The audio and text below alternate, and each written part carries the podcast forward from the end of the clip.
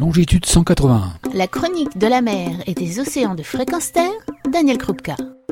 Bonjour, nous nous berçons d'illusions. L'océan est-il menacé? Y a-t-il vraiment une perte de biodiversité? Le corail disparaît-il? On peut se poser ces questions quand on est plongeur et que l'on plonge dans les divers endroits du monde. Car franchement, la plongée est un loisir et c'est devenu surtout un marché. Un marché qui fait miroiter des coins paradisiaques où l'on propose, suite à notre demande, du rêve en photo, en vidéo et des témoignages. Il suffit pour s'en convaincre de considérer les affiches, prospectus et autres newsletters qui vantent les mérites de telle croisière, de tel spot de plongée. Et il y en a pour tous les goûts. Croisière au bord de plage, grandes rencontres avec des animaux emblématiques, requins, raies, tortues, dauphins, baleines, plongée profonde, snorkeling, plongée épave, plongée insolite, sans compter la plongée photo en macro ou pas. Tout cela dans des endroits riches de biodiversité, regorgeant de merveilles. Bref, à lire tout cela, on croirait le paradis. Et quand on y va, on n'en est pas loin, car toutes ces merveilles sont effectivement là. Alors il est où le problème?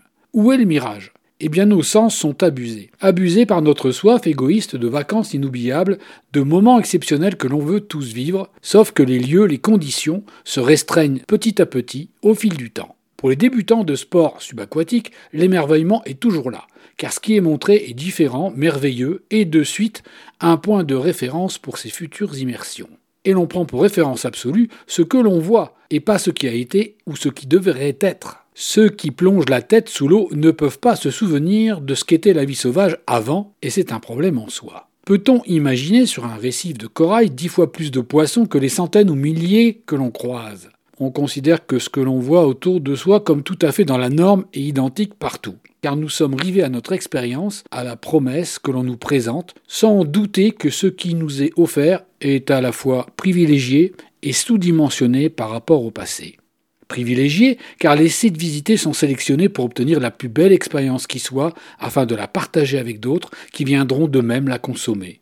C'est ainsi que le petit endroit super sympa et intime devient un haut lieu du tourisme de masse ou encore une expérience pour ultra privilégiés sous-dimensionné également, car ceux qui ont eu la chance de revenir au fil des années sur les mêmes sites ne peuvent que témoigner d'une diminution de la biodiversité, tant en nombre d'espèces qu'en quantité par espèce, quand ce n'est pas purement et simplement une dégradation inexorable due à nos appétits. Pollution diverse, acidification, surpêche, bref, surconsommation. Je devrais parler de sous-richesse. On vous mène sur les mêmes 0,01% de surface sous-marine, des spots marins, toujours les mêmes, qui constituent les cibles de tous les clubs de plongée ou voyagistes, voire aux mêmes profondeurs, aux mêmes heures, sans véritables explorations. Et on en oublie aussi les endroits détruits, pollués, remplis de plastique, moins photogéniques et moins accueillants. Des exemples. En voyage en Asie, sur un site où j'avais plongé précédemment dans des jardins de coraux, les courants marins y renvoient tous les déchets plastiques, notamment sur une côte particulière. Les sites,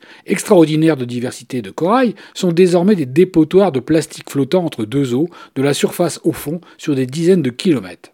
Résultat, ce qui était au programme des croisiéristes de plonger à cet endroit a disparu du parcours des bateaux pour se concentrer sur une côte opposée, mieux préservée des cours marins et des plastiques. Le plongeur ne verra plus ses coraux, mais il ne verra pas non plus les dégâts survenus en ces lieux. Ne boudons pas notre plaisir, mais ne nions pas les dégâts irrémédiables entrevus ici et là. Zone dévastée par le chalutage, zone vide de poissons ou de requins par surpêche, destruction du corail. Le plongeur est le témoin borgne d'une catastrophe et le spectateur privilégié d'un monde de beauté et d'une richesse étourdissante. Si vous êtes de cela, profitez de ce monde, appréciez-le et défendez-le.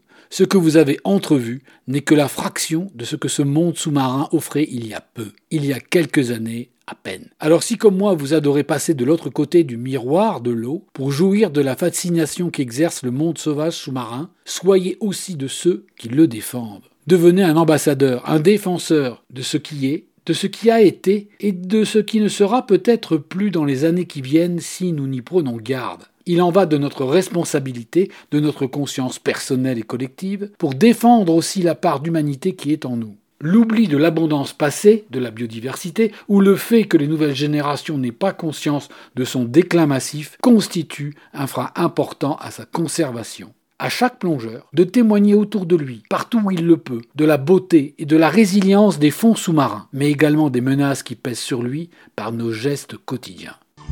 Retrouvez et podcastez cette chronique sur notre site fréquence